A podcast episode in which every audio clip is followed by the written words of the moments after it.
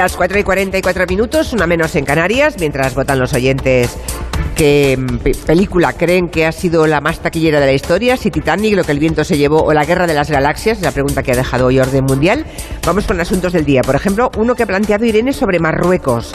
Em, ¿Qué ha preguntado? ¿Qué ha preguntado Irene? Eh, pues mira, ha preguntado que mm, este, en este mundial ha visto que había muchas banderas de Palestina en las gradas de aficionados Sí. marroquíes y también que el equipo marroquí sacaba banderas palestinas, pero sin embargo ella entiende o tiene entendido que Israel es un aliado de Marruecos, entonces quiere que No, la no aclaremos. acaba de entender, ¿no? Claro, Le, le chirriaba. Le chirriaba. Dice, ¿cómo que banderas palestinas si Marruecos e Israel más o menos tienen buenas relaciones últimamente? ¿Y, y bien? Exactamente, quiere que le aclaremos un poco de qué parte está o con quién va Marruecos. Marruecos en este caso. Pues bien, yo creo que Marruecos está jugando a dos bandas. Por un lado se está mostrando como los principales defensores de la causa palestina, al menos en teoría, Sí. pero por el otro, Marruecos tiene una relación cada vez más estrecha con Israel. De hecho, la semana pasada salió la noticia de que una empresa energética israelí, Newmed, eh, había firmado con Marruecos un acuerdo para la prospección de gas natural en alta mar. Pero esto es solo la punta del iceberg, Julia, porque desde que normalizaron sus relaciones en 2020, Marruecos e Israel han intensificado esa cooperación hasta el punto de que el primer ministro israelí llegó a visitar Rabat el pasado en agosto del 2021. Además, ambos países están en una posición un poco similar porque Israel tiene el conflicto con Palestina, de ocupación territorial, y Marruecos con el Sáhara Occidental hasta el punto de que Israel le vende tecnología militar a Marruecos para combatir al Frente Polisario. Y además hay que dar un dato. Hay un millón de israelíes de origen marroquí que viven allí en Israel, por tanto la relación es muy estrecha. Así que es verdad que de boquilla Marruecos apoya a Palestina, pero luego la realidad es que tiene unas relaciones muy estrechas con Israel. ¿Y el resto de los árabes no ven el, el juego de Marruecos? Es curioso, ¿no? Todo se siempre se pueden hacer excepciones en un mundial, que es Ya, un momento de vale, vale. nacionalismo más liviano y más, bueno, Ya más que, ya, deportivo. ya, ya que estamos en el tema mundial, el escándalo de los sobornos de Qatar a diferentes eurodiputados. ¿Esto cómo va a acabar? Porque de momento, eh, ayer hablamos en el gabinete de esto, pero me parece que habrá que dedicar más gabinetes. ¿Cómo está este asunto?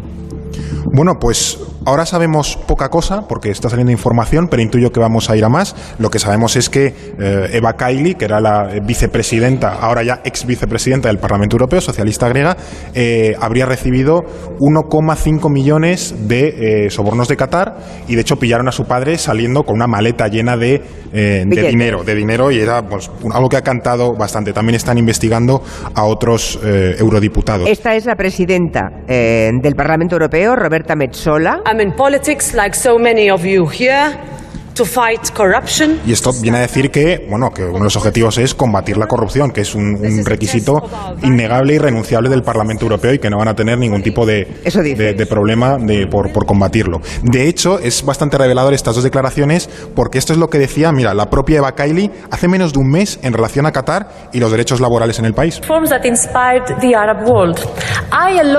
En esta intervención eh, loaba la diplomacia deportiva que ha conseguido que, y leo literalmente, Qatar sea una inspiración para el mundo árabe en materia de derechos laborales. Bueno, por un millón y medio dice eso y el doble. Claro, inspiración en materia además de derechos laborales cuando eh, sabemos que han muerto varios miles de trabajadores en estos años construyendo en, en Qatar. eh, incluyendo los, los edificios del Mundial, pero también en otros proyectos de la, de la construcción, en un régimen prácticamente de semiesclavitud. Entonces, Eva Kaili decía, bueno, que era una, una referencia y un ejemplo eh, a seguir. De hecho, ahora sabemos que hay eh, servicios de inteligencia europeos enterados de que todo esto se iba investigando bastante tiempo y donde además otros países como Marruecos estarían también metidos en este juego de sobornos, presión y demás Esto también nos sorprendió saber ayer, saberlo ayer, ¿no? Que Marruecos también estaba en ese paquete.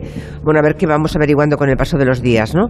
De momento se habla muchísimo de Qatar, Eh, sea por el Mundial, sea por lo que está ocurriendo en el Parlamento Europeo, se está hablando.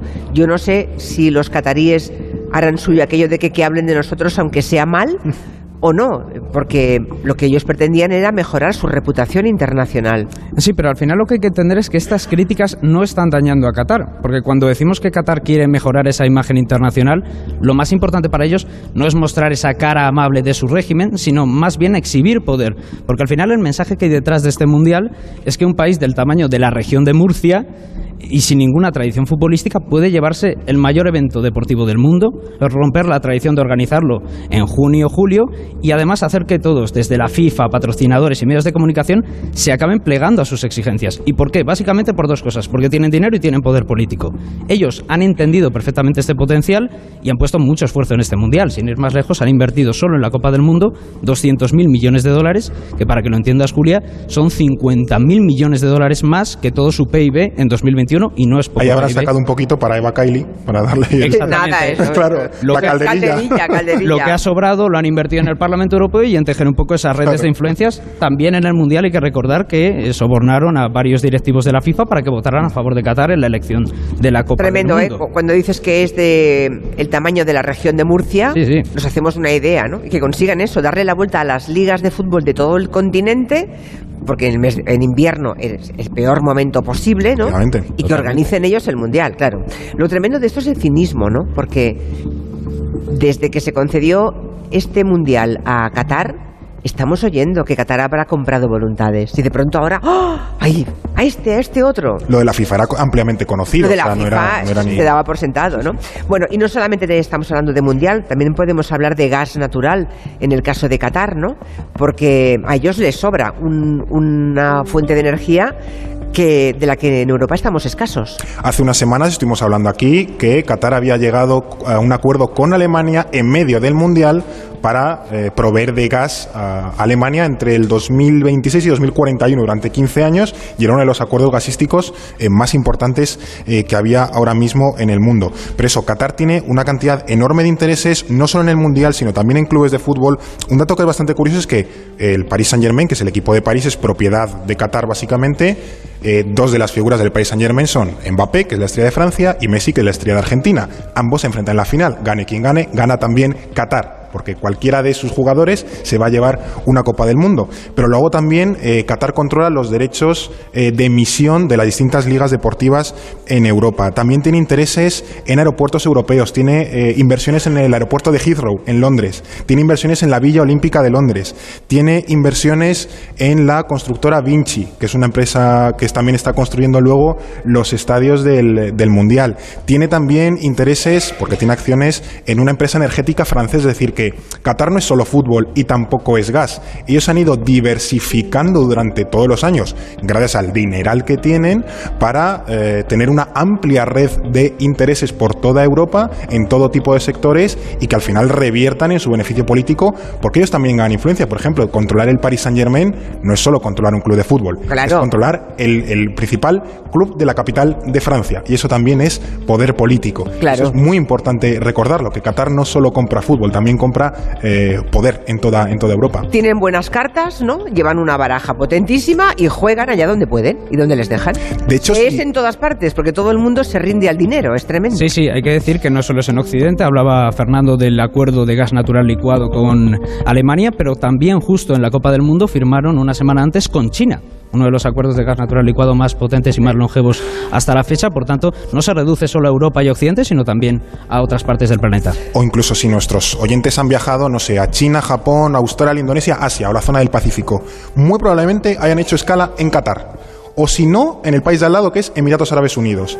Y es que Qatar está también intentando convertirse en una especie de parada intermedia entre Europa y Asia a nivel de eh, aerolíneas. Y de hecho Qatar Airways es una de las principales aerolíneas del mundo y el aeropuerto de Doha está intentando convertirse en un hub que se llama ahora Sí. a nivel internacional para hacer de conector entre Europa y Asia. De hecho, ahora, por ejemplo, estos días en los que ha salido el Qatar Gate, precisamente Qatar Airways, Qatar estaba negociando eh, la entrada libre con sin visado en Europa y Qatar Airways estaba negociando entrar en el mercado europeo como aerolínea. O sea que tiene intereses muy, muy, muy potentes más allá del fútbol y más allá del gas, que es lo que a priori podemos conocer de Qatar. Y supongo que además de la escala de líneas aéreas de todo el mundo, lo que querrán es que nos bajemos del avión y les visitemos, ¿no?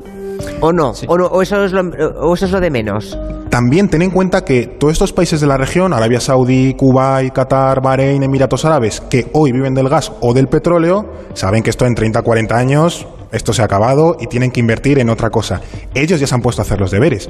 Por eso están invirtiendo en muchos sectores que pueden ser de futuro para que el día de mañana, cuando el petróleo o el gas natural simplemente Sí. ya no se lleve o, o se agote, ellos ya tengan asegurado su futuro al haber diversificado en otros sectores desde hace mucho tiempo. De hecho, hay un sector muy importante en este sentido, que es el de los museos, el del arte. Están Es verdad. invirtiendo mucho en galerías de el, arte. el Louvre, ¿no? Se fue a, creo que a Abu Dhabi, a Emiratos Sí, Árabes o a Doha. eh, Abu Dhabi, pero. Qatar está también intentando invertir en ese ámbito para atraer precisamente turistas occidentales.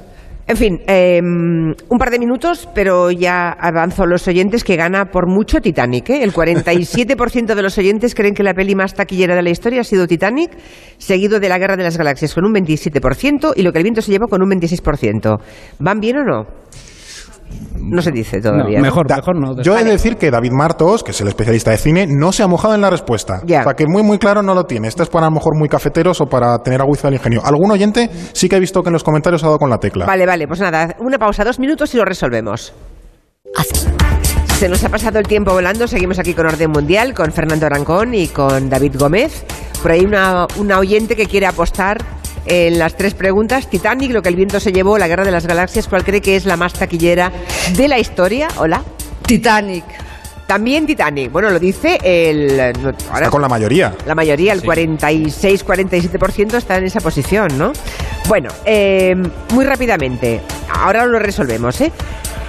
¿Qué le pasa a Turquía con Grecia y a Grecia con Turquía? ¿Qué está pasando? Un titular porque avanza el tiempo ya. Sí, básicamente tiene una disputa territorial. Turquía está entrando en periodo de elecciones y está intentando movilizar a su electorado más nacionalista para un poco que Erdogan salga reelegido, su presidente turco, y hay bastante jaleo entre ellos. Pero que el otro día Erdogan en una fábrica de misiles dijo, estos pueden llegar a Atenas. Y en Atenas dijeron, eh, hola, perdona Erdogan. Sí, ha dicho incluso que, calienta podía, un poco la boca. podía Sí. invadir allí el Sí, sí. territorio. Cuando tienen, cuando tienen elecciones se vuelven locos, Sí, ¿eh? sí. está claro.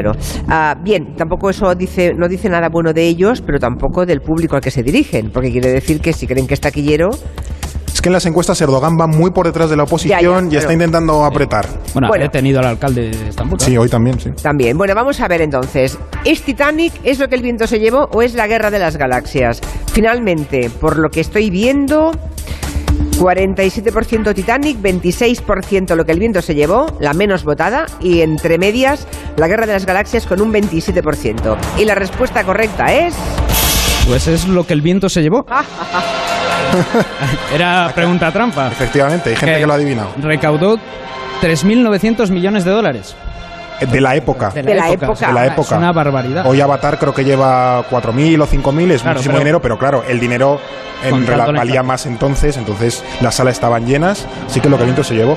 Sí, sí. Lo que el viento se llevó, yo sabía que era la más taquillera hasta hace 4 o 5 años. Claro. Mi duda era si algo lo había superado. pero- Avatar es- ha, ha recaudado más cantidad de dinero, pero por inflación es más lo que el viento se llevó. Pues nada, despedimos a los chicos de Orden Mundial. Muchísimas gracias. Gracias. Hasta luego. Seguimos emitiendo en directo desde Roa de Duero. Ahora un mensaje de Ibudol de los amigos de Kern Pharma y las noticias.